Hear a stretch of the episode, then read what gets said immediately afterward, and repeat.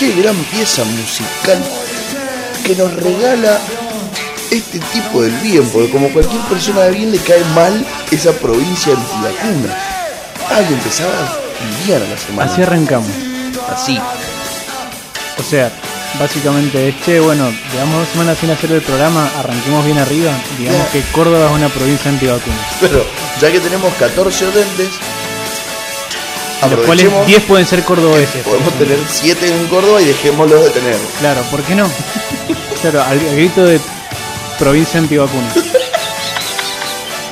Ay, qué curado.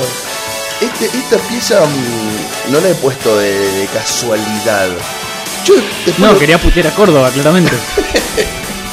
que después, eh, después le vamos a contar a la gente por qué está de fondo sonando Charlie García o por ejemplo ahora Miguel Mateos. Cosa rara. Porque a este programa le gusta la buena música, entonces no suele poner Miguel Mateos. Ah, bueno, ya, ya estamos teniendo. O sea, ya, no- ya de los 14 oyentes teníamos 10 cordobeses y 2 fanáticos de Miguel Mateo. Ahora solo nos está escuchando el Maxi y mi novia. Hola Maxi, hola Carla. Hola mi amigo querido Lucas Miradas, ¿cómo te ha tratado este tiempo? Mal. Arranquemos así, mal. Bueno, Eh, de hecho, en este momento me está picando el ojo.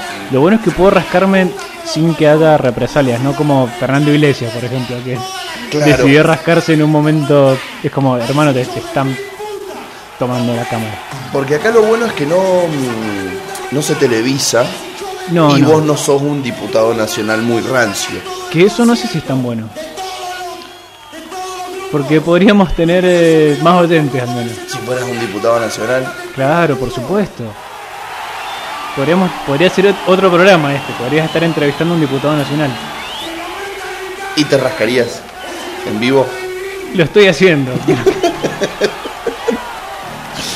Bueno, o sea que yo elegí esto como cortina musical para el inicio del programa porque mm, la gente quizás se ha olvidado cuál es nuestra tarea para con esta comunidad en estos cinco programas.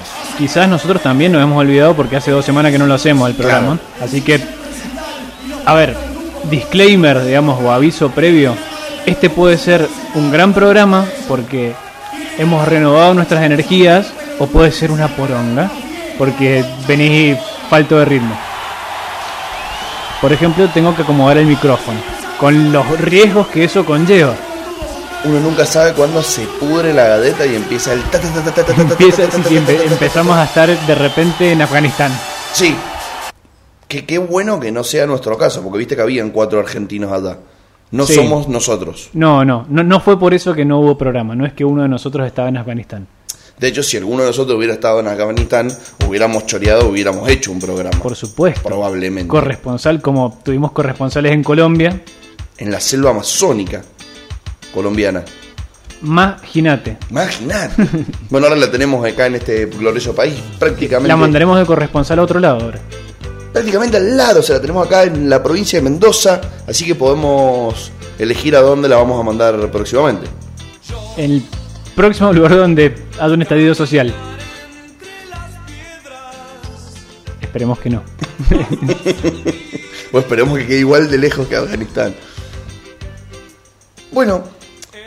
eh, sí, ¿por, por qué me tiraste eh, ¿Por qué te tiro la que Córdoba? te tiro? Sí, sí, sí. porque nos habíamos quedado el programa anterior en em, la década de los ochentas, Finales de, la década de los 80. en el sí. rock argentino. Y resulta que al final de los ochentas hubo un festival que Sí. es el rock en la falda, en la falda rock, que debe ser el peor festival de la historia del rock nacional argentino. Y eso que yo fui a ver un festival donde tocó una banda mendocina que se llamaba Psycho en Taderes. Que agarraban a esos muchachos y les decían, chicos, a la cuenta de tres cada uno le pega el instrumento. ¿Me entendés? El que tocaba la batería usaba la púa, el que tocaba la guitarra usaba las baquetas y le pegaban a su instrumento. Era una mierda. Se ponían máscaras como si fueran los de Slipknot, pero se las había hecho la mamá y Edos en seguramente plástica del secundario. Sí, sí, era goma espuma. Sí, era catastrófico. Imagínate lo mal que se puso que pasamos a estar a M. Imagínate lo mal que se puso la computadora. La- la- por lo que estás contando. la- ¿Sabes lo que pasa? Es que dijo, no, pero pará, yo estoy poniendo Soda Yo Stereo. estoy y- poniendo Soda Stereo que No da de que estos chicos estén hablando de esto. Bueno, yo, yo fui a ese fe- festival, que era una época de grandes festivales mendocinos. Se hacía mm, el San Martín Rock. ese era bueno en serio. Ese era bueno, bueno. Ese era bueno en serio.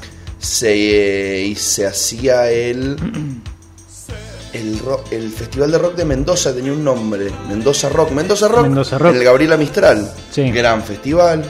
Tuvimos Andes Rock, Pepsi Music.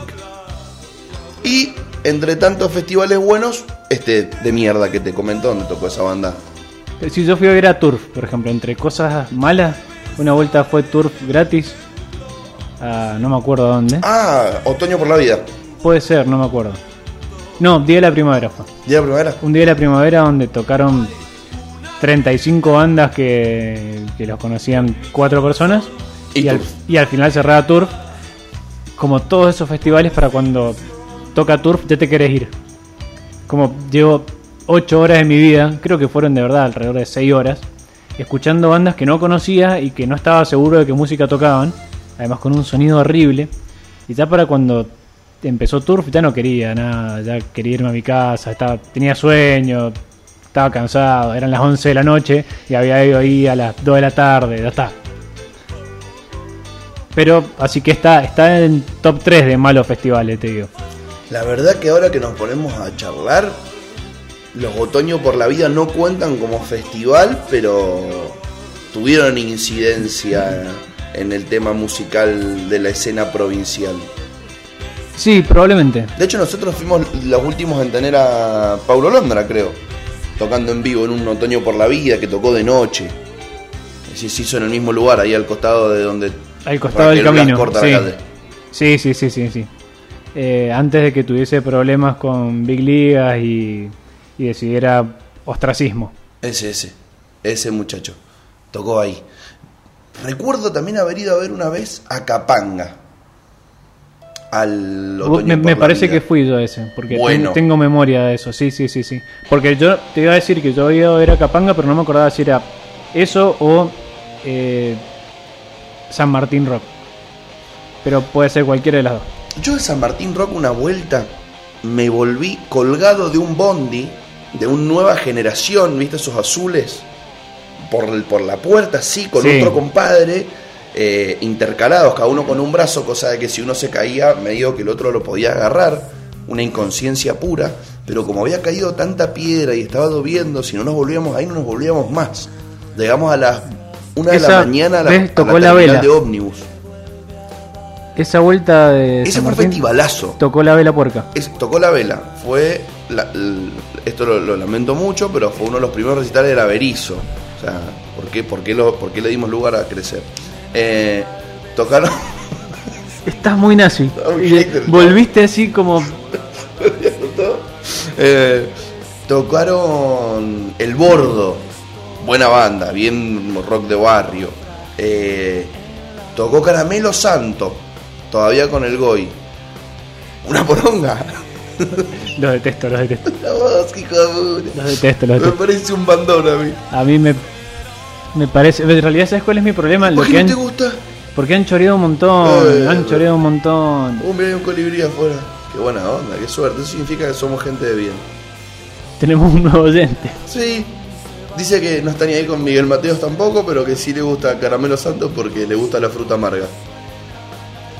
Choreado Malísimo, Choreado, choreado. Loco, re- el disco Soy Cuyano de Caramelo Santos, que son todos temas folclóricos conocidos de la provincia, hechos distintos, a mí me parece muy, muy bueno. Sí, me lo hiciste escuchar, lo Y empecé a gustó, escuchar de hecho. y lo que escuché me gustó. Eh, bueno, después de Caramelo Santo toca la planadora del rock, que para, Sí. es para mí la mejor banda en cuanto a eso que no se puede explicar, que tiene el sonido. Porque vos decís, che, son buenos tocando, sí, pero hay otras bandas que quizás suenan igual de lindo. Che, pero suenan muy fuerte estos. Te- Tenía ese power que te conectaban 45 Marshall en el escenario, todos rojos, negros, y, y vos sentías que te daban el pecho la música. Bueno, eso a mí me pasa con, con Divididos. Y Dividido sonó bien, no como la vela puerca que el pobre enano le estaba asesinando a alguien en el escenario, claramente. Horrible. Y de repente tocan dos temas y se larga un aguacero, empieza a caer piedra y salimos todos huyendo.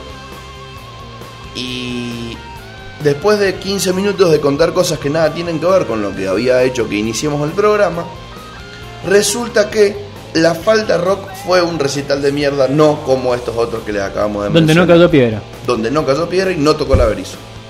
O sea, no fue tan malo. No fue tan mal. De repente no fue tan malo. El revisionismo histórico dice que no fue tan malo. No cayó piedra, no tocó el averizo. Imagínate si hubiera tocado la y hubiera caído piedra. O sea, sí realmente ahí se pudre. Lo que sí llovieron en ese recital fueron choclos. Llovieron choclos, sí. O sea, muy raro porque... A Miguel Mateos. Y a Charlie. Y a Charlie. O sea, la gente de Blue, cordobés. Aparte, eso, o sea, vos vas a decir, che, ¿qué puede? Lluvia de choclos es como. Muchísimo, si no estamos en Mar del Plata. Porque viste que última en Mar del Plata lo comen con mayonesa o con manteca en la plata. Acá... Sí, sí. ¿Quién lleva choclos a la falda? De hecho, Miguel Mateo se lo pregunta. Vienen acá con cuatro choclos. ¿Para qué?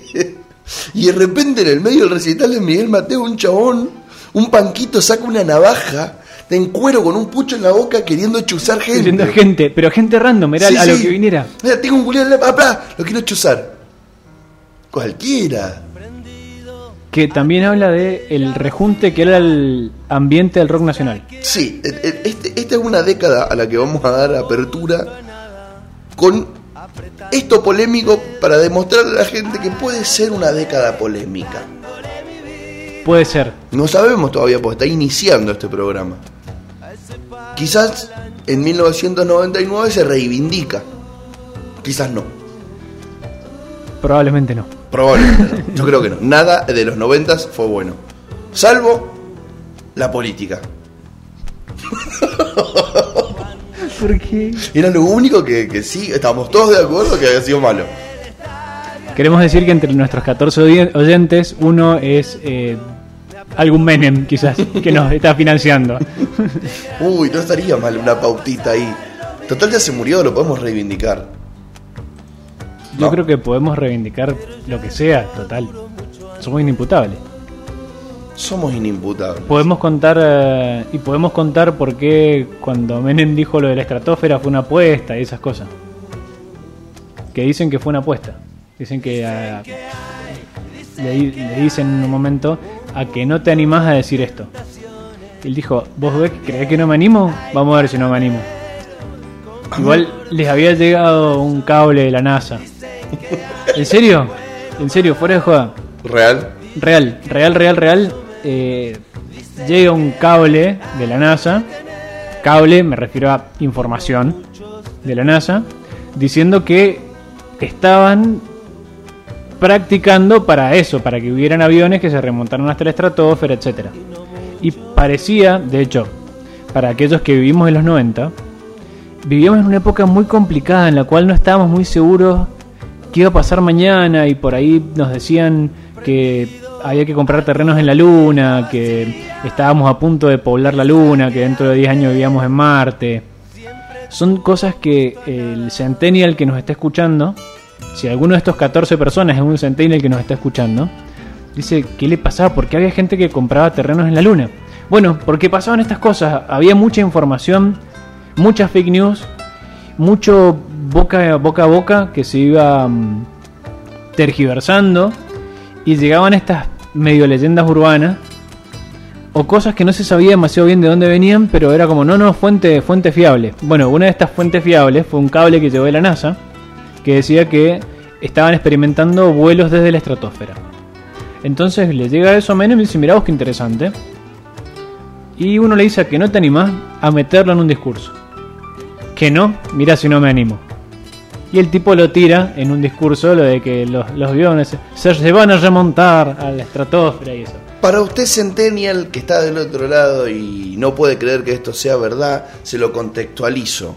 Había una carpa docente que llevaba mil días en Plaza de Mayo porque como siempre en cualquier gobierno de la historia estaban mal los docentes. Sí. Eh, Quizás algunos no tenían dónde vivir y habían caído en la carpa literalmente porque Sí, era sí. Su, su nuevo hogar. dormían ahí en bolsas de dormir. Sí.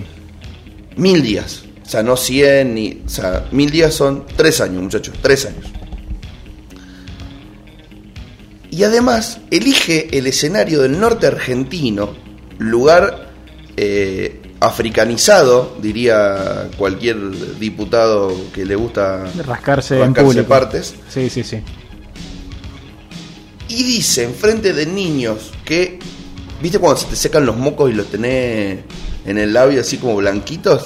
Así, que tenían hambre los nenes. Y ya, che, bueno, vamos a ver al acto del presidente a ver si nos dan algo. Les dio una buena noticia. Les dio la noticia de que en una hora íbamos a poder llegar en cohete por la estratosfera de Japón a la Argentina o a O cualquier a lugar. cualquier parte del mundo. Bueno, entonces los noventas arrancan. Después vamos a volver al menemismo. Pero arrancan con esto. No, así- esperemos que no. No, sacar el programa me refiero. Esperemos que tampoco. ya, ya estamos bastante austeros, ¿no? Pero es que no se puede no volver porque tenemos una efeméride que se acaba de. de- de- o sea, cumple su primer. semana esta semana. Que es que se murió el batero de los Rolling. Sí. Y los Rolling estuvieron con Menem. En una época. Que es que está en 90, está en 90 que asusta, diría Catejero. O sea, ¿ustedes saben quién le hizo el contacto a Menem con los Rolling Stones? Se lo hizo, escucha esto, Juan Bautista Joffre, que era el secretario de inteligencia del Estado, o sea, el que está a cargo de la CIDE, la CIDE, sí, o sí, sea, sí. catastrófico, que era fanático del blues, y entonces el chabón habla con la embajada y de repente Menem plumba con los Rolling Stones en Casa Rosada. Y si, ¿por qué no? Porque soy el presidente. Traigo los Lover Trotter. Y juego con el Y juego con los Lover Trotter. O hago un picado con la, la selección argentina. Este, los 90 fueron una época que dio lugar al nacimiento de una generación que pobrecita lo que tuvo que crecer viendo. Yo creo que cuando uno lo ve en, en retrospectiva, nada nos puede sorprender. Hubo algo bueno y es de que em, esto que pasó en el Festival de la Falda Rock obligó a Miguel Mateos a dejar de lado el mercado argentino. Vos tenés un problema con Miguel afuera. Mateo. Vos tenés un problema con Miguel Mateo. Es, es momento de que aclaremos ciertas cuestiones. Por ejemplo, en este programa no bancamos a Menem y Luan no banca a Miguel Mateo. No, igual me encanta, bien. Tirá para arriba, tirá. Me parece un temardo, como dirían los centennials. Temoldrio, sí. Bueno, la falda rock no muere ahí, después empieza a mutar, se hace de vuelta, se hace mejor, a la gente le gusta. No era muy difícil hacerlo mejor. No aparece un panquito a querer apuñalar pibes. Claro, digamos, como que la vara estaba muy baja para mejorar la falda rock. Es como, che, a ver, mejoremos la falda rock. Bueno, permitamos solamente un choclo por persona y panquito sí, pero sin navaja. O una navaja cada tres panquitos. Bueno, ya mejoraste la falda rock. Sí, y después se transforma en el mítico Cosquín Rock, del cual ya vamos a ir hablando en la época 2000, 2010, 2010, 2020 seguramente, porque es un festival que nos acompaña desde los 2000 en adelante. Pero Es nuestro entonces- festival. Sí, ese es nuestro festival. Ese es nuestro festival. La que igual hay una anterior. sí hay una aclaración creo a partir de ahora creo que es- a partir de ahora empieza lo más difícil Sí, porque dos motivos el primero es que mm, hay que jugársela un poquito más porque hay menos historia, entonces hay más opinión. exacto por un lado hay mucha menos historia hay mucha opinión y por otro lado nuestra opinión por supuesto que está teñida por nuestras vivencias y gustos personales entonces caemos probablemente caigamos en varias falacias y probablemente nos mandemos cualquiera más de lo que ya hemos hecho hasta ahora. Pero quizás en otros momentos era como no, porque mira, eh, Salerno dice en su escrito que los 70 son... No, no, de repente es, che, mira, yo esto lo vi, vi en los 90 cuando pasó tal cosa. Entonces es quizás la parte más compleja para nosotros y también la más disfrutable porque es donde quizás podemos hablar con mayor conocimiento de causa y peor, porque que tenemos falso conocimiento de causa. Claro, porque nosotros éramos muy chiquitos. Por supuesto, además, lo que uno vive, normalmente uno cree que por haber vivido algo, tiene más información que alguien que lo estudia. Y termina siendo al revés. Fuerte el aplauso, esto es algo que siempre le pasa a los jóvenes y a los de nuestra generación mucho con los adultos. Sí. sí ¿Qué sí, vas sí. a saber vos? Yo en los 90 pagaba impuestos. Yo te voy a contar cómo fueron los 90. ¿No? Sí, sí, sí, sí. Ojo, también, también nos pasa a nosotros. Sí. También nos pasa a nosotros discutiendo con Centennials. También por, por eso, que uno tiene que tener mucho cuidado porque nosotros creo que como generación empezamos a estar de los dos lados del mostrador. Es, es- es muy fina la línea entre el, che, yo estuve acá, por ende analizo esto, es mi opinión, espero que sea confiable para vos. Yo vi Aún esto. vos no sabés nada. Porque yo estuve ahí. Claro, yo vi X cosa, qué sé yo. Probablemente no vamos a hacer este- ese programa hoy, quizás otro día, pero probablemente si nos sentamos a discutir los 90, tu visión de los 90 sea muy distinta a mi visión de los 90 en cuanto a vivencias personales, porque probablemente nos haya tocado vivir dos realidades distintas en los 90. Ahora, y si traemos a otra persona, por ejemplo, traes a un niño del norte que tuvo que ver a Menem, probablemente su visión de los 90 sea muy distinta. O alguien que fue a ver a los Rolling y que tenía en los 90 el poder adquisitivo para ver a los Rolling, probablemente su visión de los 90 era como, pero mira hermano, yo fui a ver a los Rolling y vinieron los Guns. Bueno, y- ojo, justamente es una década donde no había que tener gran poder adquisitivo para llegar a cosas que hoy resultan imposibles de alcanzar. Ahí nos vamos a cagar a piña. Eh, pero no, no estoy tan de acuerdo, no estoy tan de acuerdo, pero creo que sí era necesario, pero que había ciertos sectores de la clase media. Que La- se podían comprar tres televisores en un año, claro, cosa o que sea, ahora es raro. eh, O podían ir a Miami. quizás la, la diferencia más grande era que la clase media podía o tuvo durante un momento de los 90 la capacidad de tener acceso a algunos bienes de consumo, ya sean materiales o culturales, que no los tuvieron antes y no los tuvieron después.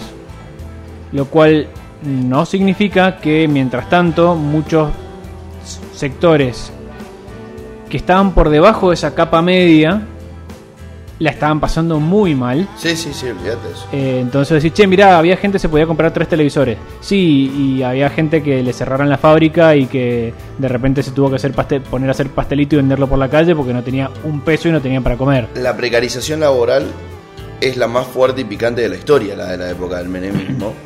Pero nosotros que tratamos de no ser tan politiqueros en, estos lunes, eh, a riesgo de ser banal, mi análisis solamente quiso mencionar esto de que quizás el inicio del argentino internacionalista tiene un poco que ver con esta década de los 90. Sí, que ahí lo es adelantarnos un poco, pero desde ya te marco que según varios opinólogos y incluso productores musicales creen que fue un gran error desde lo artístico haber eh, gastado la guita en traer esas bandas.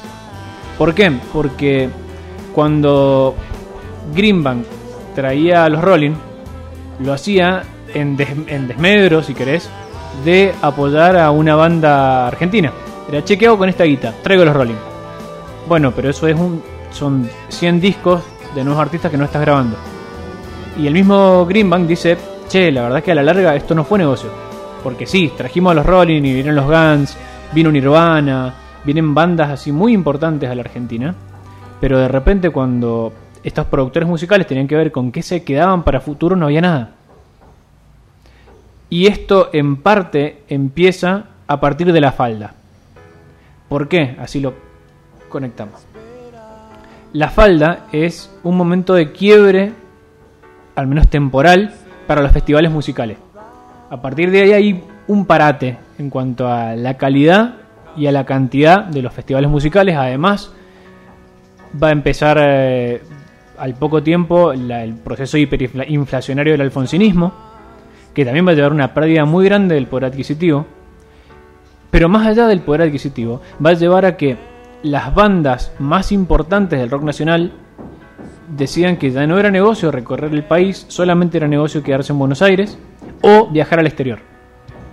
¿Por qué? Porque necesitabas seguir vendiendo a precio dólar, en una economía dólar, eh, que siempre ha estado dolarizada o medio dolarizada y donde la moneda cada vez valía menos, pero a ritmo exorbitante. Entonces, frente a eso, las bandas más importantes, hablamos de Soda, hablamos de el mismo Charlie, hablamos de varias bandas que dijeron, che, bueno, a ver, ¿y cómo hacemos para bueno, el mismo Miguel Mateo, digo, gente que ya era conocida. Es, che, ¿cómo hacemos para, para sobrevivir? Y bueno, vamos a buscar dólares afuera.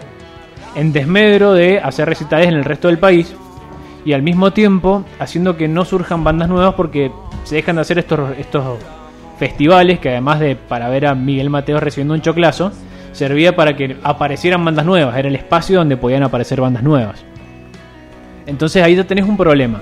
De que este, esta, la falda más cuestiones económicas políticas, que ya está, ya lo nombramos, llevan a que las bandas más importantes empiecen a irse al exterior, pero principalmente a que las bandas nuevas les cueste mucho más surgir.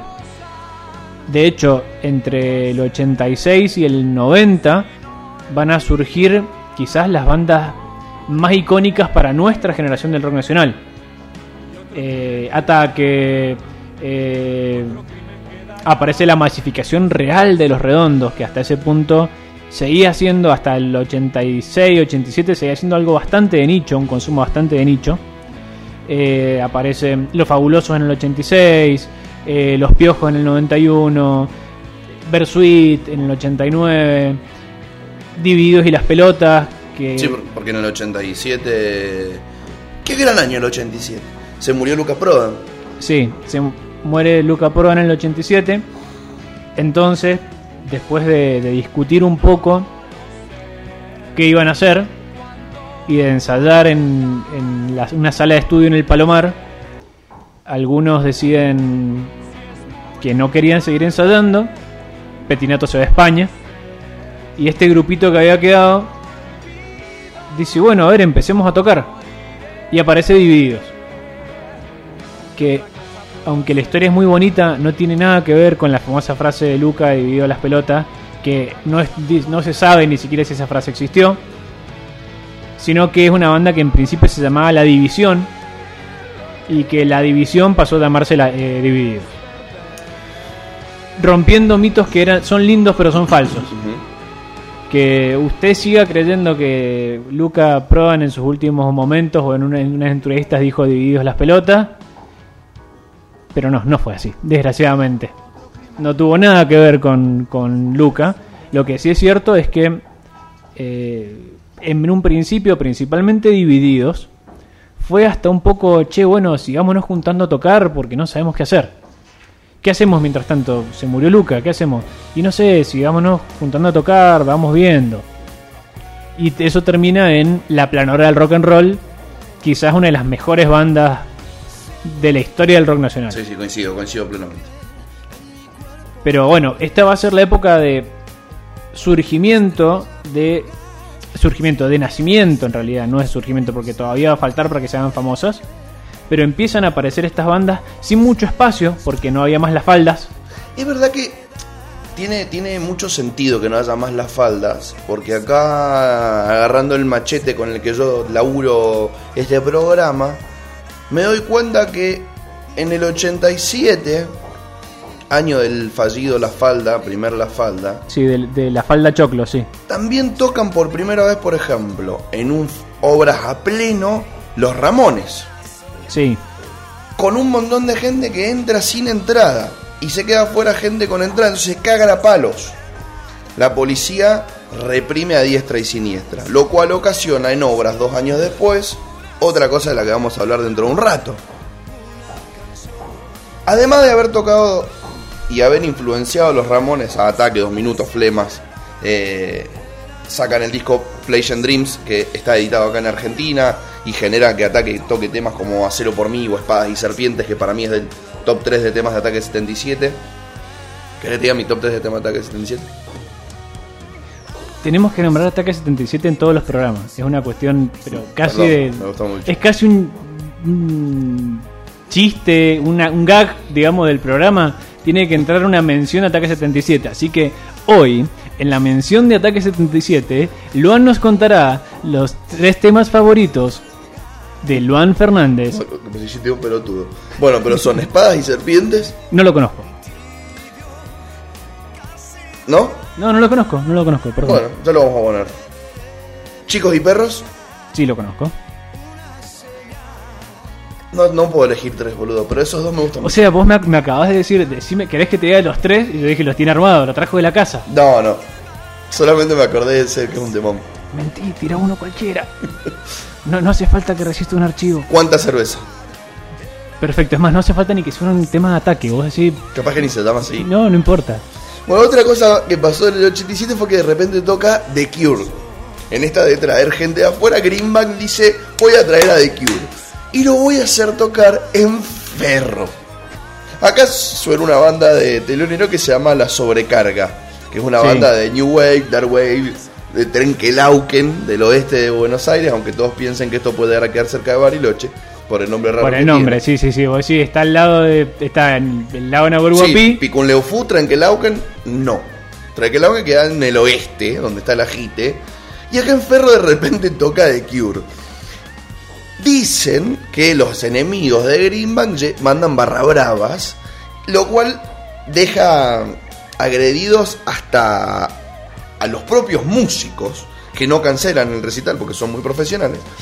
20 heridos, 100 detenidos y se murió un vendedor de panchos de un paro cardíaco. Really, o sea, no estoy mintiendo. Después Parece una placa de crónica esto. toca eh, Soda Stereo en San Nicolás, en el Highland Road, que es un boliche, donde se derrumba un balcón, se mueren 5 personas, 110 heridos, 2.500 asistentes, 1.500 habilitados. O sea, es una época que está sesgada por la tragedia. Sí, igual. En el, el 87 se muere Lucas Prodan. En el 88 se muere Miguel Abuelo.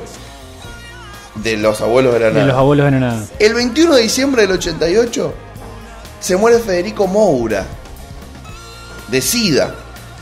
Lo- bah, no se muere de SIDA, pero, pero tenía SIDA y se muere de una insuficiencia cardiorrespiratoria. Quiero que sepas que me contuve mucho hacer el chiste de decirte no, de virus.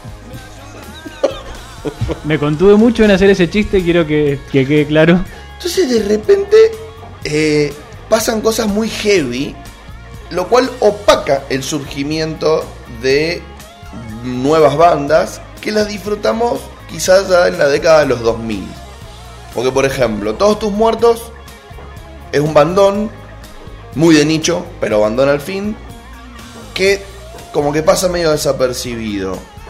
Los brujos, desapercibido. En Cornelio y la zona tienen un solo tema, está buenísimo. El resto no sabemos cuáles son ni queremos saberlo.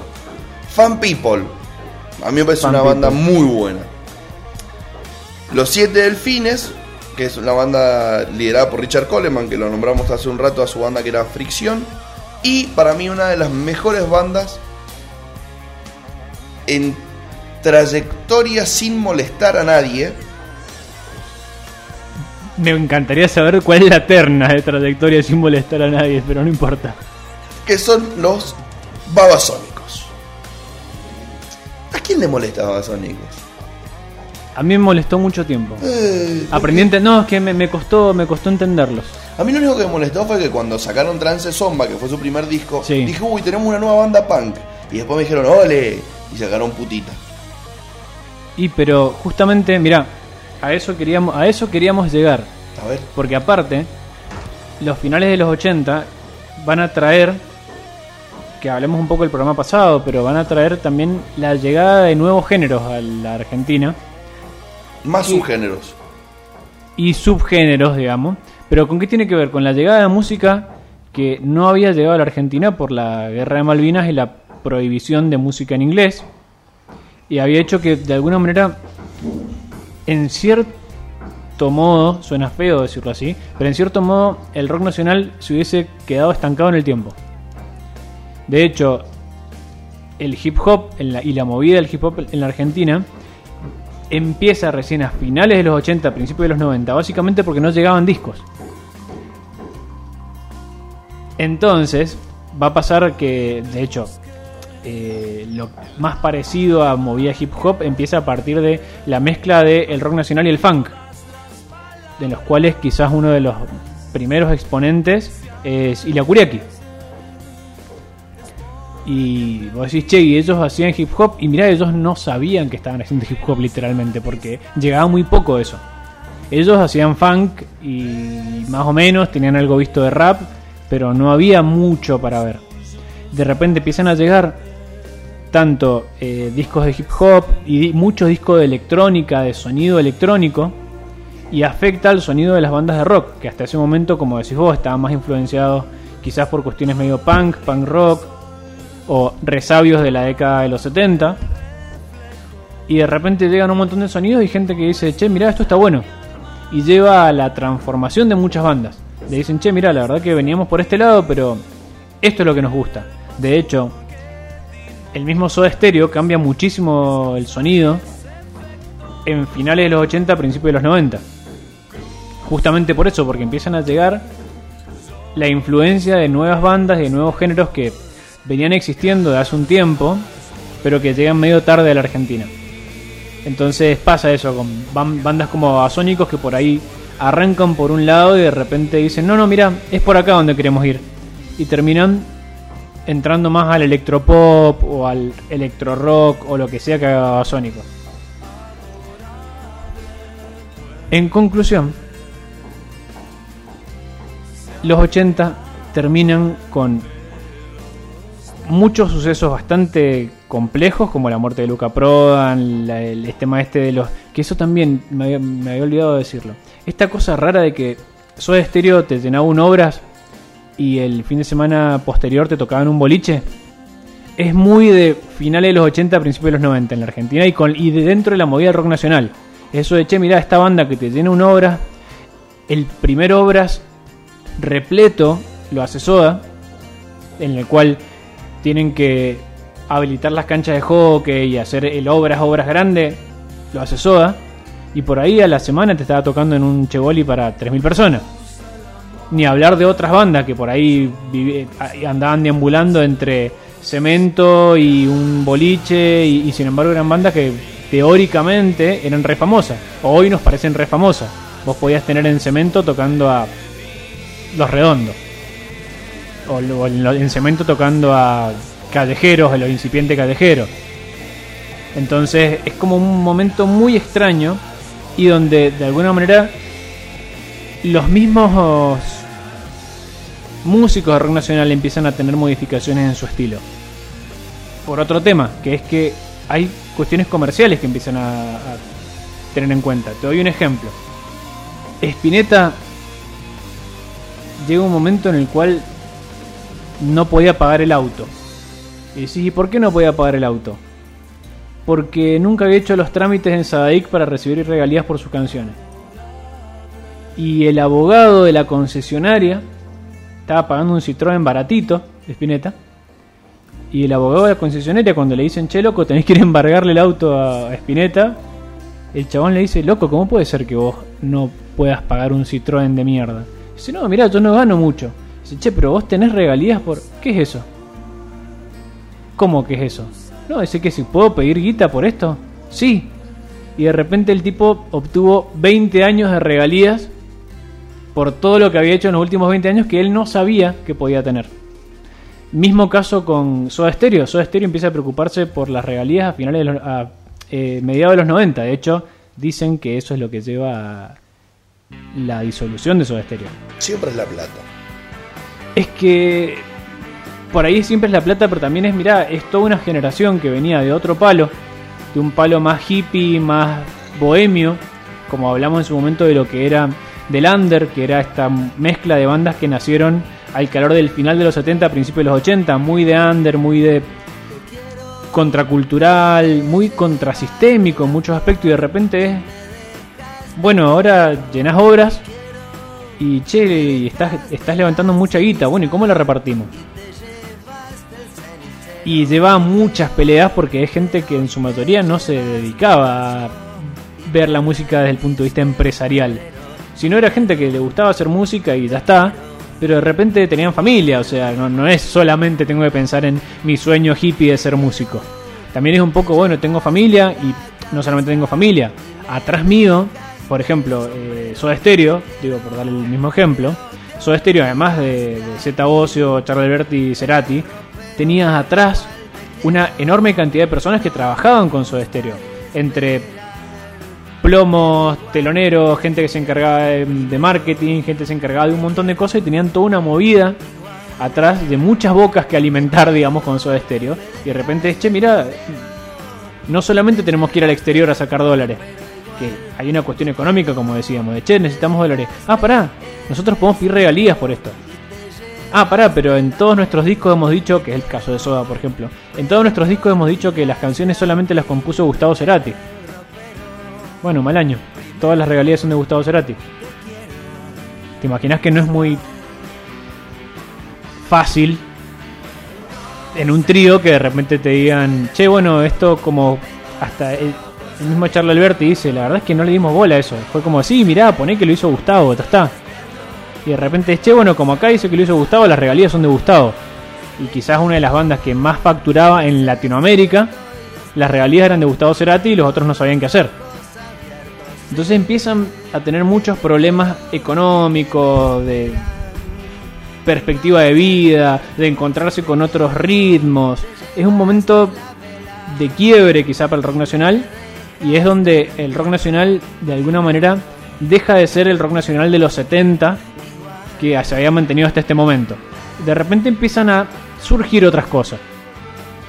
Otra vez seguimos, que está buenísima la analogía, porque lo que pasa es bien noventas. O sea, si lo Sí. llevas a, a otro ámbito, eh, tiene mucho que ver con lo que pasó a nivel político y social en la Argentina. Pero otra vez nos encontramos con que nos encontramos, por eso dije lo de subgéneros hace un rato, más y más y más situaciones. Más y más y más y más. De repente, eh, el tema este de los Rolling Stones que le da el subgénero rollinga a una parte del rock, eh, con la bandera llevada por los ratones paranoicos, Sí, que es quizás eh, la, la primera banda... los primeros rollingas. Sí, sí, sí. Después también se forma la Renga, Sí, que otra gran banda de la historia del rock nacional, que si vos viste Rompan Todo, no la tenés, acá te la reivindicamos. Acá te la reivindicamos. Me gusta ese eslogan. acá te la re... Acá te la reivindicamos. Medio rebelde. Acá te la reivindicamos. De repente vuelven de una gira internacional por la Unión Soviética una banda que se llamaba La Torre. Consagrada la banda. A todo el mundo le gustaba. Y de repente Patricia Sosa dice, yo quiero tocar sola.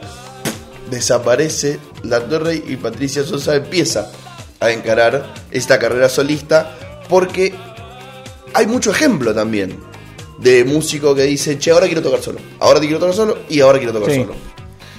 Y empieza a pasar algo que ahora pasa eh, con una banda que dura tres meses, bueno, antes quizá tres años y antes de eso diez. Bueno, cada vez empiezan a pasar estas cosas más rápido, situaciones más chiquitas. Y en los 90 se vuelve, para mí, desde mi, mi punto de vista, a repolitizar un poco el tema del rock. Hay una situación que Carlos Polimeni la menciona, que es que el 11 de diciembre de 1987, en el mítico estadio de River Plate, Sting toca un tema que se llama They Dance Alone, ellas bailan solas, y hace subir a Madres de Plaza de Mayo. Imagínate la vergüenza que le dio a León Gieco, a Spinetta, de hecho ellos mismos lo dicen, pero también agradecidos porque genera conciencia. Porque suele pasar esto en la Argentina, que no está bueno hasta que no lo hace alguien que está afuera, ¿no? Sí, no está bueno hasta que hizo no lo dicen en inglés. Claro, lo hizo, lo hizo Sting, entonces bueno, no debe ser tan grasa. Tal cual. Entonces tenemos esta época sesgada por la hiperinflación y, y la convertibilidad, que también tiene algo bueno. A ver, desarrolle. Es, y, te- y- y tenemos que mencionarlo, porque nosotros estamos cumpliendo un año ahora entre agosto y septiembre, y la radio argentina cumplió 101 años Y en los 90, del 89 al 2004, es el boom de la radio. O sea, la 100, Horizonte, Inolvidable, Láser, eh, San Isidro, Nativa, La Z, FM Tango, etcétera. O sea, de repente se transforma en la década del boom de la radiodifusión en formato FM. Y esto también está bueno porque... No como ahora que estamos a M, por ejemplo. no como ahora que estamos AM, no sabemos ni por qué. Porque pintó. Ya se solucionará. La- porque la radio es así. Y al, dijeron, al programa este del icono verde le pasan estas cosas. Y entonces no- no- nos da una época donde en las radios había que pasar música todo el día. exactamente. Entonces había que llenar esas playlists. Porque una cosa era durante un programa poner cortina y otra cosa era 24 horas de programación, donde tengo 8 de programa y necesito 16 de llenarlas con algo. Entonces empieza a haber lugar. Porque cada vez hay más bandas, bueno, cada vez hay más radios y de repente hay lugar para este New Wave, para lo alternativo, para lo contracultural, para el rock de barrio, Y además, para un montón de cosas. Dentro de las radios, que hay un detalle importante, empieza a aparecer la idea de el multitargeting, que es radios en las cuales vos podías tener un tema de New Wave y atrás un tema de Miguel Mateo. Y a nadie, nadie se despeinaba por eso. En la misma radio podías tener a dos minutos y después, bueno, y después de dos minutos, ahora hasta que pase el temblor de Soda Stereo. Sí, sí. E- e- Es la, es la época de juntar, ¿no? Porque de repente Sí. empiezan todos los rankings, donde había que elegir a ver qué era mejor. Y de repente en los 40 principales podía sonar Patricio Rey, Julio Iglesias y Michael Jackson. Totalmente. Así. Y podían ir dividiéndose Sin el, vaselina. el top 5. Un día le tocaba uno, otro día le tocaba otro. Es el inicio de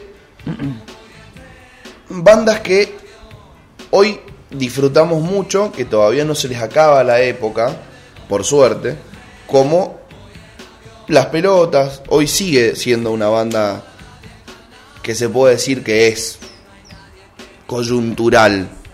Sí, O sea, todavía no, todavía no terminó. Inclusive Los Piojos, que ya terminó, con Ciro todavía tocando... Todavía no terminó. Todavía no terminó.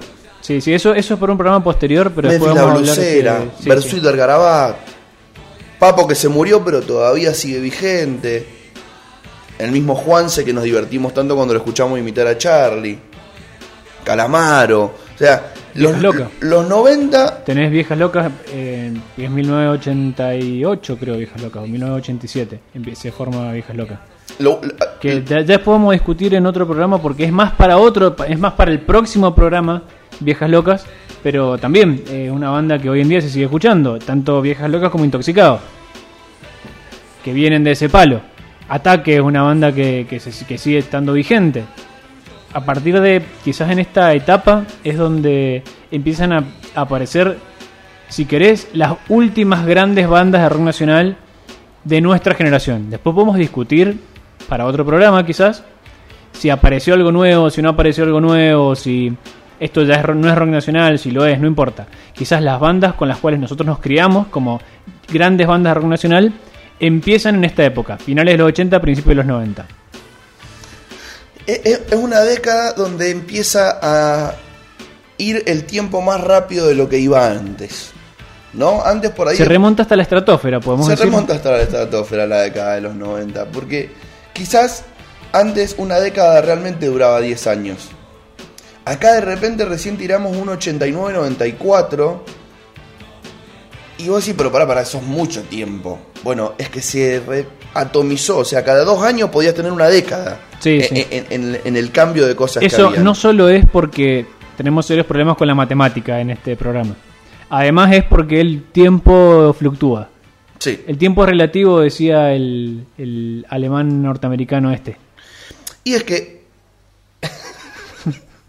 es que realmente pasa esto. O sea, hablamos de movimientos económicos que no tenían precedente en cuanto a facturación.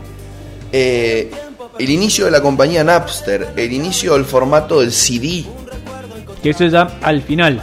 Al final, al final, es el final. Pero en la, en la época de los 90 pasan cosas realmente muy heavy. Es Mira, el hay inicio un- hay de los detalle- festivales, el final de los festivales, el reinicio de los festivales. Sí, en la hay- misma década. Hay un detalle importante para explicar los 90 que tiene que ver con una ley que se promulga en Estados Unidos. A ver. Que es lo siguiente. En Estados Unidos hay una ley que, así como nosotros estamos acostumbrados a las leyes de antimonopolio, bueno, en 1992, creo, se promulga una ley que es pro monopolio. Que es una especie de ley de medios norteamericana. Que lo que dice es, chicos, piedra libre. Hasta ese momento estaba regulado. Dijeron, ¿saben qué? Piedra libre, eh, sean libres, que se armen multimedios, que se armen monopolio, acá no pasa nada. Y a partir de ahí, esto va a llevar a que las grandes discográficas se morfen completamente a todas las otras discográficas y además empiecen a establecer de alguna manera, gracias a su capacidad monopólica, cuál era la música que se tenía que escuchar y a exportar eso a otros países. Y por, lo, por otro lado, esas discográficas tenían subsidiarias o casas acá en la Argentina y en otros países, en donde van a aplicar la misma idea. La Sony de Argentina se va a comportar de la misma manera, destruyendo o comprando a discográficas menores y diciendo acá va a grabar esta banda, esta banda, esta banda y esta no. ¿Por qué? Porque no es momento de arriesgar. Entonces se da la, la paradoja de que durante los 90 aparecen discos de Fito, de Charlie, de quizás las bandas más, aparecen muchos discos de, de mu- muchos grandes artistas de rock nacional con enormes presupuestos, con viajes a grabar al exterior. Sin embargo, no aparecen de la misma manera bandas nuevas, amparadas por estas discográficas. Esta, esta idea de, bueno, sí, mira, que Fito venga, Charlie quiere grabar a Nueva York, sí, no pasa nada, que vaya Charlie a grabar a Nueva York. Ahora, eh, la banda de Luan Fernández, pecho, amigo. Ha- Hacé la voz, fíjate cómo haces. En un momento en el cual era mucho más difícil grabar. Quizás hoy en día tenemos el ejemplo de Elegante, que es un chabón que se grabó con, con la netbook, quizás de Cristina, quizás no. Pero tenés alguien que desde su casa puede grabarse con una calidad decente. En este momento, a lo máximo que podías aspirar, si es que, era a que alguien te hiciera el aguante y te grabara en vivo y tener un disco de una grabación en vivo tuya que sonaba como el ojete. Pero eso es lo máximo que podía aspirar una banda naciente.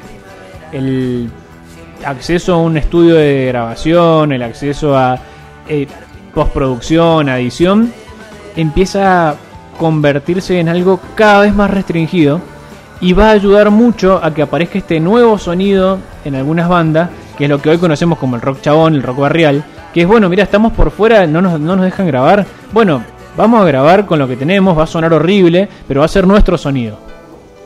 Y aparecen muchas de esas bandas que empiezan a nacer, ya explicamos cuestiones políticas y económicas que van a ayudar al nacimiento de, de estas bandas, y como bien dijiste vos, la idea de que muchas bandas van a decir, bueno, volvamos a cantar sobre lo que pasa en la Argentina, volvamos a cantar sobre la situación social, volvamos a cantar sobre lo que tenemos alrededor. De hecho, eh, el Piti Álvarez dice, con respecto a las letras de Viejas Locas, nosotros cantamos las cosas que nos pasan a nosotros y lo que no nos pasa a nosotros es porque le pasó a un amigo o le puede pasar a mi, a mi vecino. Ellos, es una música que pasa a hablar directamente lo que tiene al lado. Y es- va a ser también muy de época esto de, por un lado tenés esta música hiperproducida, tenés eh, Circo Beat, ponele de, Fito, tenés grandes discos de Charlie, eh, incluso quizás los mejores discos de Soda son los de los 90, mientras había gente que estaba grabando discos en vivo horribles porque era lo que tenía acceso y tocando en antros de mierda porque era lo que tenía acceso. Entonces, de alguna manera, si bien los 90 es un momento de florecimiento en cuanto a la producción de algunas bandas, por otro lado, desde mi punto de vista, empieza a ser la el inicio de la muerte del rock nacional tal cual lo conocemos. Mientras, como bien decíamos recién, no, mirá que aparece esta banda, aparece esta banda, aparece esta banda, aparece esta banda, sí, pero por las condiciones objetivas que estaban, metí condiciones objetivas porque hay que meter algo académico para que suene que hemos estudiado algo para hacer este programa, por las condiciones que se estaban dando en la escena artística argentina, cada vez esto entraba en un cuello de botella en el cual si bien empezaban a surgir bandas, era bueno, después de esto no hay mucho más.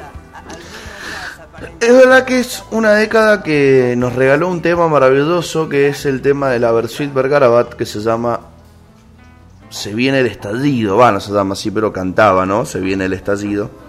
Eh, que tiene que ver, lo cuento un poquito, ¿no? Con, con una ley que saca el Chupete Dual de gobernador de la provincia de Buenos Aires, el cabezón nefasto, donde establece que a las 4 de la mañana se tiene que acabar la joda. Capanga le dedica al mono relojero, la Versuit se viene el estallido y la verdad que tuvieron bastante razón. Esto fue... Cuenta, cuenta la historia que se lo cantan, que se lo empiezan a improvisar en vivo. ¿El mono relojero? No, no, no, el se viene el estallido. Se viene el estallido, cuentan esa historia que volvemos a lo mismo, ¿eh? historias incomprobables del rock nacional. Que podemos hacer un pequeño apartado de historias incomprobables del rock nacional como el significado de jijiji y cuentan, ponerle de se viene el estallido, que Cordera se cruza a, caballo y que le empieza a gritar tocando dos acordes horribles. Se viene el estallido, se viene el estallido. Pero, y, eso era todo, o sea, y tira un poco de, mi guitarra, de tu gobierno también. Y sí, grabémoslo a esto. Si esto no es una dictadura. Bueno, Charlie y sus palanganas se llamaba antes la Versuit Bergarabat. Mirá el dato que te tiro. No la tenías a esa, ¿no? No, esa no la tenía. Charlie y sus palanganas. Y después son Versuit Bergarabat. Se inventan así como un nombre. Che, tengamos un nombre que, que- que es raro y que nadie lo conozca y que se ha inventado. Bueno, Versuit Bergarabat. Claro, venía Patricio Rey, su redondito de ricota, que venía muy arriba a la vara. Digo, metele, tachame la doble, Versuit Bergarabat. Que me parece un nombre muy gracioso. Como todo, como los borbotones, ¿viste? De los Simpsons. Es los borbotones, Es los sí, sí, sí. Un, un nombre que es gracioso, pero que cada vez es menos gracioso. Y de repente esta ley aniquila el rock. Porque fíjense cómo cambia. Hoy en día hablamos de rock y otra vez estamos hablando de algunos bares que sacan en provincia de Mendoza. Pero se habla de otros lugares para el rock. De estadios, de espacios al aire libre, de predios. Acá en esta época era toco en cemento. Era toco en... Bandas grandes tocan en cemento. Sí. Es como si te dijese, che, mirá, mañana viene Grababan discos en cemento. Ciro y los persas a tocar al N8. Yo tengo un disco de Flema grabado en cemento que no se entiende nada. Del tema 1 al 32 no se entiende nada. O sea, del inicio al final. Es catastrófico. Es más, no sabes si son 32 temas. Ni siquiera sé si toca Flema. Pero el disco se llama Flema en vivo en cemento.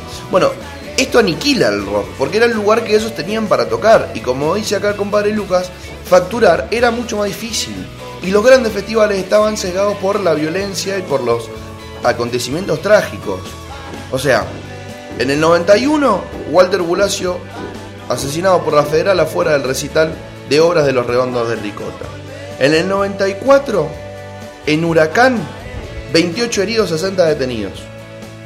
En Villa María, en el 98, 30 heridos, 20 detenidos, un muerto, destruyeron un móvil de crónica. En el 99, 500 detenidos, 3 autos incendiados. O sea, Autos que chocan, motos que vuelan. loco, empieza a, a- a- podrirse. Sí. Es, es una década bastante jodida en cuanto a la violencia. Es una década donde empiezan a pasar, como en la película Babel, ocho historias simultáneas. Podemos hacer un programa hablando de cómo los, los grandes íconos de las mejores bandas de los 70 y 80 se transformaron en solistas. Sí. Podemos hacer un análisis sobre los festivales. Que además no solamente se transformaron en solista, dejan un poco, mirá, Spinetta deja un poco el, el, foco.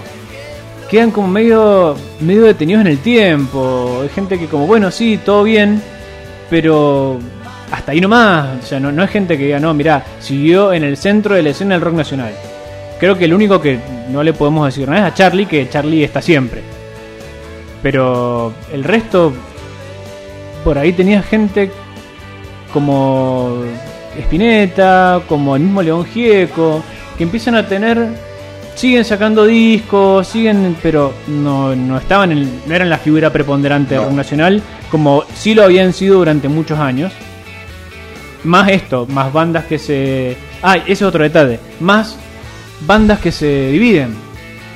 Teníamos el, el primer caso, que es el de Sumo, pero le va a seguir el emblemático de Soda en el 96 o 97.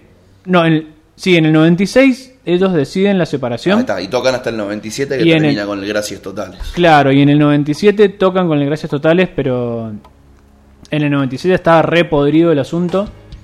eh, principalmente por esto, de que esto depende como todo, depende de quién te lo cuente, pero la versión que yo más he escuchado es esto era una ceraticracia y en algún momento Z Bocio y Charlie Alberti se dieron cuenta que eran dos contra uno si votaban.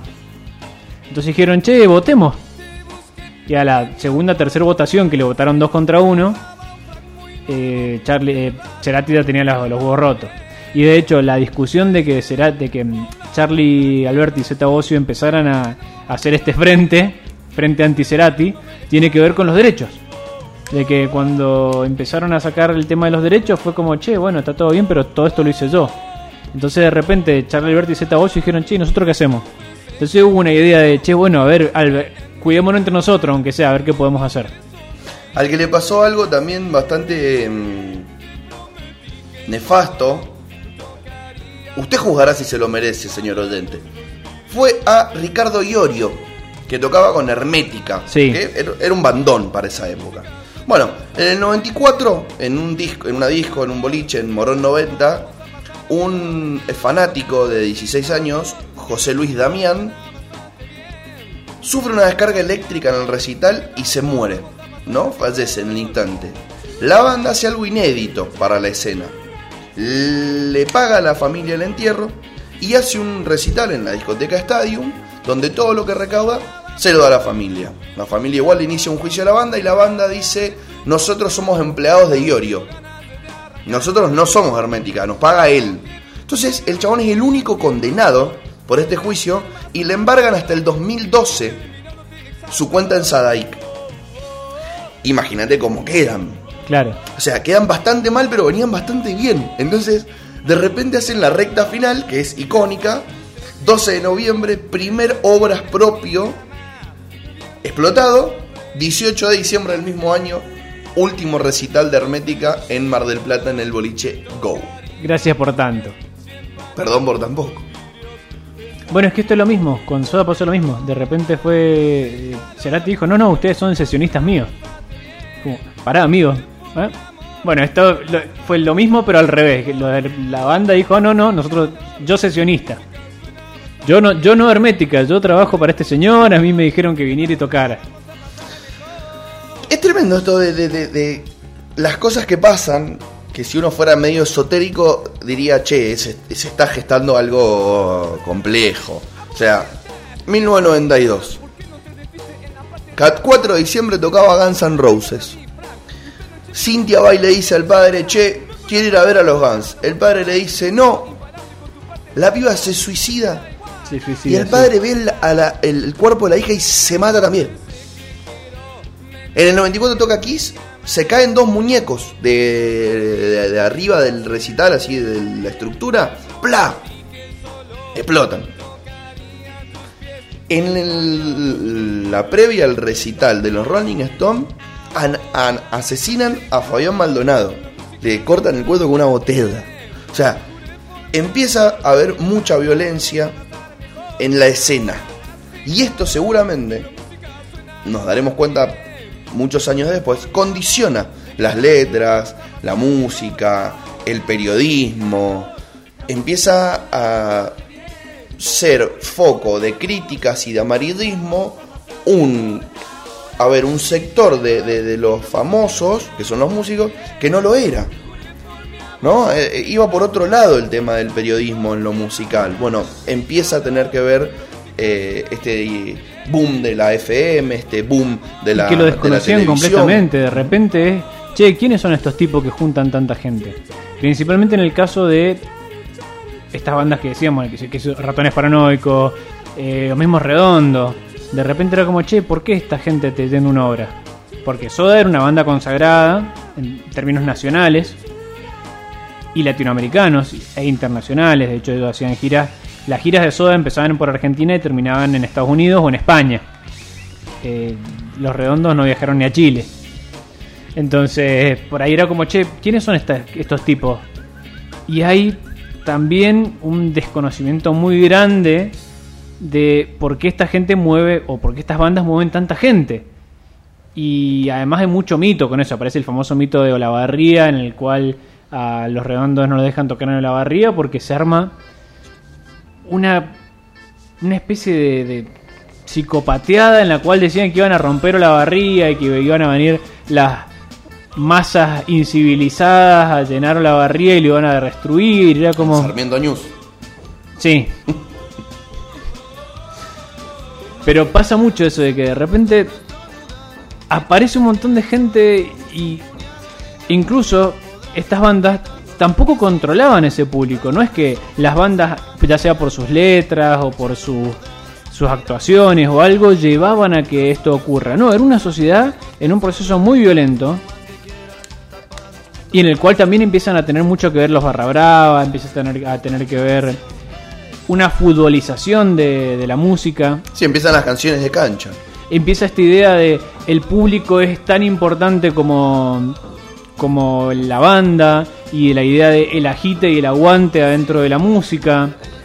Entonces es una época muy compleja y como siempre vos tenés gente que, esta es mi opinión personal obvio, vos tenés gente que lo hace desde un punto de vista personal de que cree en esa idea del agite y del aguante y gente que saca mucha guita de esto, barras principalmente. Entonces también ahí tenés otro problema que es las bandas versus su público a veces más las bandas versus la policía que al menor indicio de algo se llevaba detenido a gente y pasaba como el caso de Bulacio, que Bulacio se lo llevan detenido y de repente aparece muerto. O sea, no, no, no es que lo matan en, durante la represión de recital, que ya estaría mal, pero de última vez no, mirá, podés quejarte de no, mirá, me quiso cortar como el panquito del, del recital de Miguel Mateo. No, un tipo que se lo llevan a una comisaría y que lo tienen en condiciones tan infrahumanas que termina falleciendo, lo terminan llevando a una ambulancia y termina falleciendo. Entonces, es un momento de una crispación social terrible en el cual eh, faltaba, o desgraciadamente, va a faltar que ocurra una tragedia aún mayor para que, para que se termine, digamos, que es En la como- década siguiente. como termina pasando en la década siguiente. Pero ya ve- se veía venir, creo que obviamente con el diario de lunes es muy fácil saberlo, Pero se veía venir, por eso. pero vos lo, lo ves y decís, che, loco, esto iba a pasar y si no pasaba en el 2001 iba a pasar en el 2002 o podría haber pasado en el 99. Sí, porque además lo, lo- lo- A ver, lo interesante de este análisis que podemos tratar de hacer en cuanto a lo que se veía venir es que si en el 96 sacás una ley que persigue el horario, es porque sabías que se te venía esto. Y en vez de perseguir el horario, ¿por qué no empezaste a perseguir las situaciones de seguridad? ¿Por qué no en vez de haber 2.500 había 1.500 que era para lo que estaba habilitado? Dejarlo que estén hasta las 6 de la mañana. Pero condicionar el lugar. Ayuda a que puedas tener, está bien, van a venir 2.500 personas, bueno, hace eso en un lugar donde, hagan 2000 donde puedan entrar las 2.500 Era personas. por otro lado. Obviamente, era con mucha más inversión. Sí. Y, y- y obviamente nosotros estamos hablando con el diario del lunes y con nuestro pensamiento sesgado por las cosas en las que creemos. Sí y no. Ahí yo no estoy tan de acuerdo, porque... mm, Bueno, sí, en realidad tenés razón, porque te iba a decir no, porque mirá, si... Yo entiendo que la música, y eh, cuando está hablando de rock nacional y estas bandas, tienen un... o persiguen un fin de lucro, un espectáculo artístico tiene un fin de lucro. Perfecto. Ahora, cuando el fin de lucro se pone tan por encima de hecho artístico, ya hay un problema. Y si encima de ponerse por encima del hecho artístico se va a poner por encima de el bienestar y la seguridad de las personas que, que atienden a ese recital, ahí ya no es un problema de, de no, mi, mi visión de la política. Y, no, no, es una cuestión muy humana.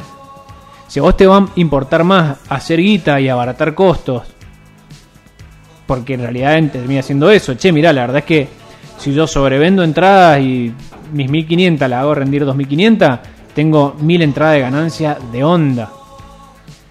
A donde no, no pago nada esto. Bueno, si vos vas a poner tan por encima tu, tu beneficio y la idea de lucro, claramente esto va a terminar mal. Creo que eso excede a las ideologías. Creo que cuando se pone el- la idea del lucro tan por encima del bienestar humano, siempre termina mal. Estaría bueno que lo recordemos de vez en cuando, pero siempre que se pone la idea de- del fin de lucro o del beneficio económico por encima del bienestar humano, eso a algún lado termina mal. Al- algo termina prendiéndose fuego, a veces literalmente incluso. Sí. Si quisiéramos transformarnos en MCs, podríamos decir que los fines de lucro terminan siendo los fines del lucro.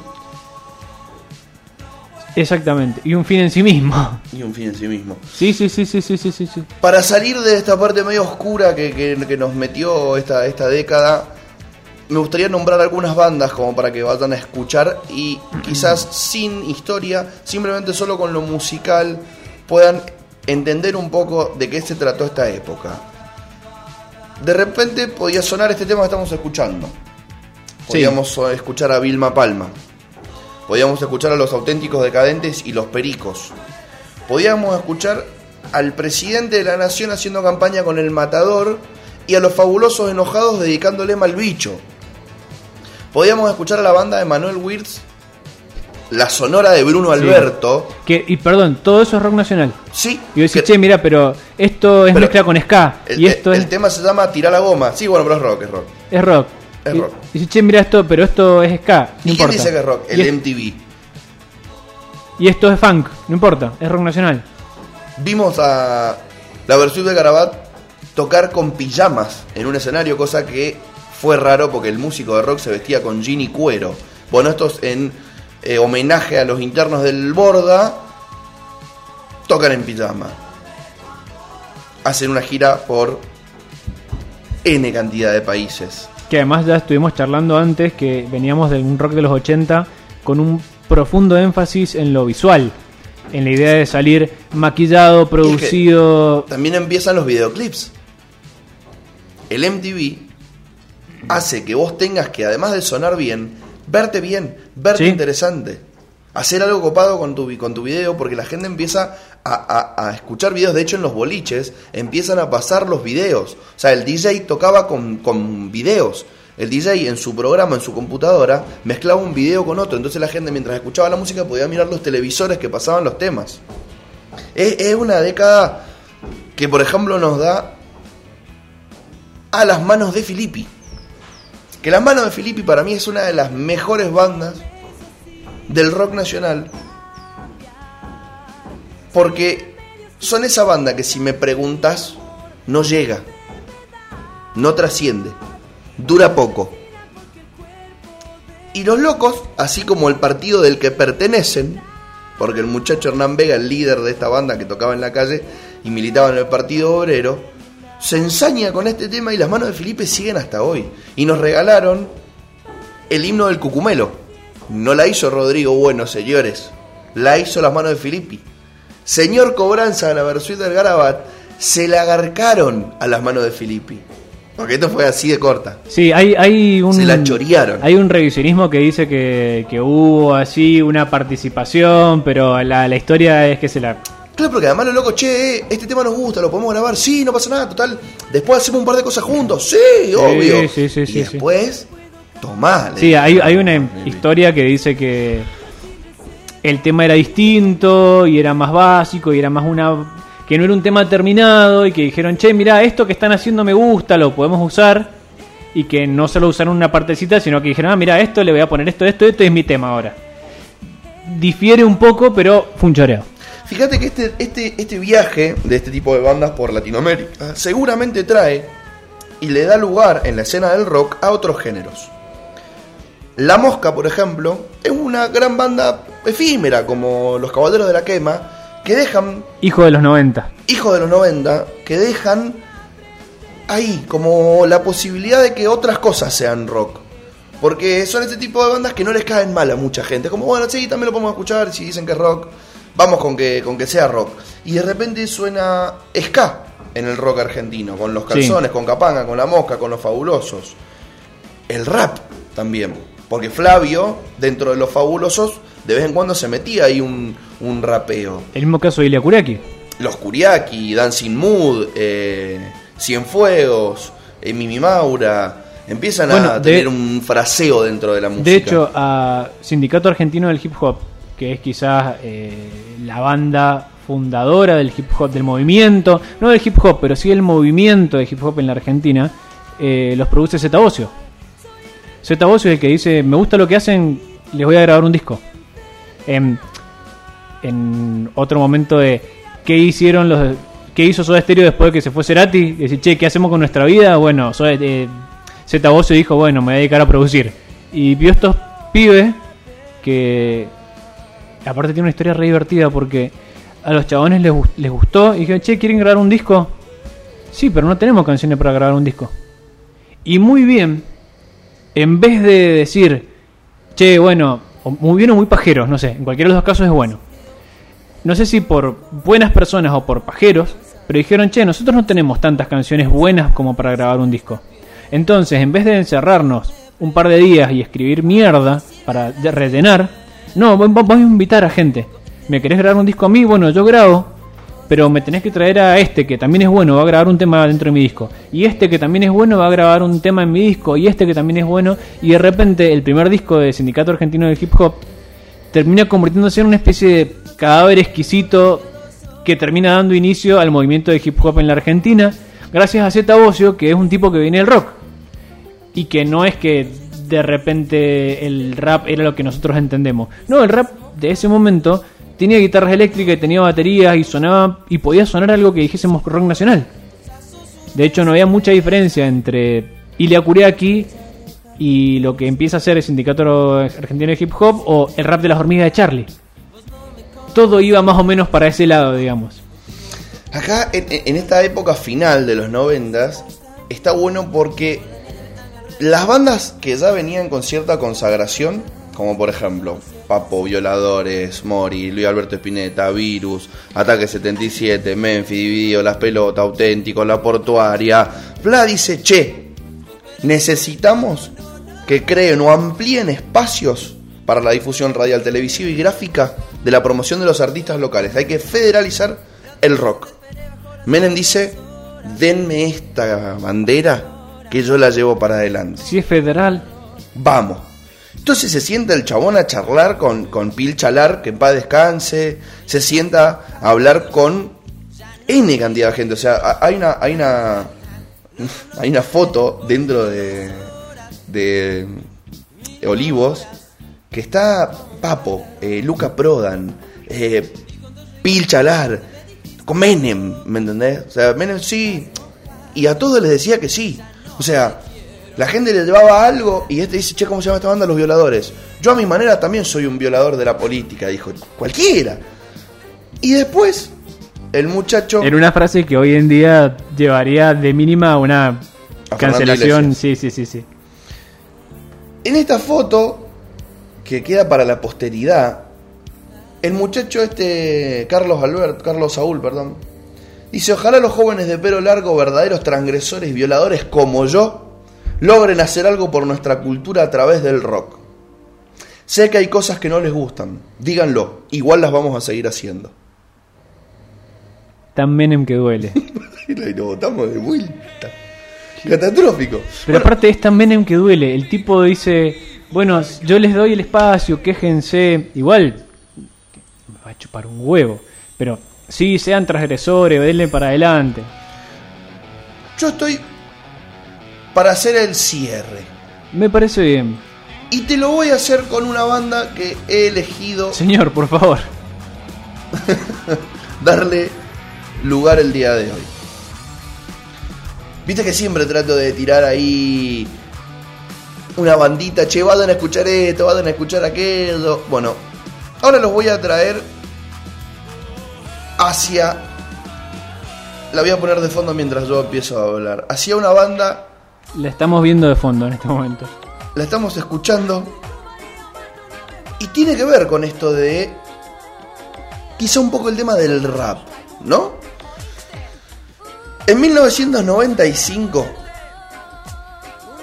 un grupo de mujeres, dos, tres, dan inicio, acompañadas de algunos varones, a una banda muy interesante, que tiene influencias latinoamericanas, jamaiquinas, lo cual lo lleva a tocar en un montón de, festivales, de recitales que tenían que ver con esto de la Latinoamérica eh, unida, peleando por lo mismo, peleando por lo que cada país necesitaba. Acá derechos humanos, ¿no? Acá vamos como las madres, vamos con los desaparecidos, eh, vamos con los foros sociales de, los indígenas en, Brasil, vamos con la juventud en Venezuela, eh, vamos con lo que haga falta en cada lugar, pero vamos juntos e influenciémonos la música entre todos.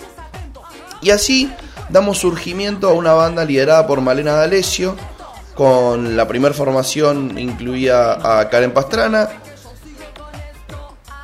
em, a Gustavo Kersenbaum, a Alika, por ejemplo. Alika es la de Alika y la Nueva Alianza, que es Argentina-Uruguay, ahí medio como Gardel, Alicia del Monte Campuzano. Y después inclusive nos da el pie para que reivindiquemos a una bandana. Porque Ivonne, de bandana, toca en actitud María Marta, que es esta banda que estamos escuchando, que para mí es un gran descubrimiento de los 90. Que la pobre Ivonne era la bandana que nadie quería hacer. Sí. Sacan Acorralar la Bestia en el 96, Actitud María Marta en 2003 y en el 2008 con Perfuma Revolución. Siguen tocando hasta el día de hoy. Van y vuelven, suben y bajan. Están. Yo les recomiendo que la vayan a escuchar, así como estamos haciendo en este momento nosotros, y descubran una nueva banda que quizás no es muy conocida, pero para mí, desde mi punto de vista, vale la pena y es un gran resumen de lo que puede llegar a haber pasado musicalmente con la escena en los 90. Y la mezcla absoluta. De todo. Aprovechando algo que ocurre al final de los 90, que es que ahora de repente las cosas están digitales. Así que puedes escucharlo sin la necesidad de irte a comprar un CD. Totalmente. Gracias a la plataforma de saber de. Que no queremos nombrar porque se nos cortan las canciones mientras estamos hablando y nos deja en momentos AM de repente. Momentos AM aleatorios. Entonces, con esto, amigo mío, podemos cerrar este lunes. Yo creo que sí. ¿Fue una verga? No. Eh... La gente dirá. Que la historia nos juzgue. Que, la historia nos juzgue y de última trataremos de que el lunes que viene sea menos verga, si lo fue. Qué difícil igual la semana que viene. Porque cada vez nos acercamos más a nosotros, cada vez nos quedan más lejos las bandas de las que sería fácil hablar y tenés que hablar de las que es más difícil. Y encima la semana que viene va a empezar con una tragedia. Sí, se separan los redondos. ¿Por qué no? 2001 se separan los redondos. Nos vemos entonces la semana que viene, amigo mío. Nos vemos la semana que viene. Ha sido un placer estar de vuelta con usted al frente. Esperemos que en menos de dos semanas. Sí, sí, ojalá que el lunes que viene. Ojalá que sea el lunes que viene. Y si no, bueno, el que lo escucha en Spotify no sabe esto. Ve un programa, después ve otro y ya está. Imagínate el flaco que lo está escuchando un jueves y dice, ¿cómo un lunes? Y hoy es jueves. Claro, no, aparte el chabón dice, ¿cómo que hace dos semanas que si tengo el otro programa acá?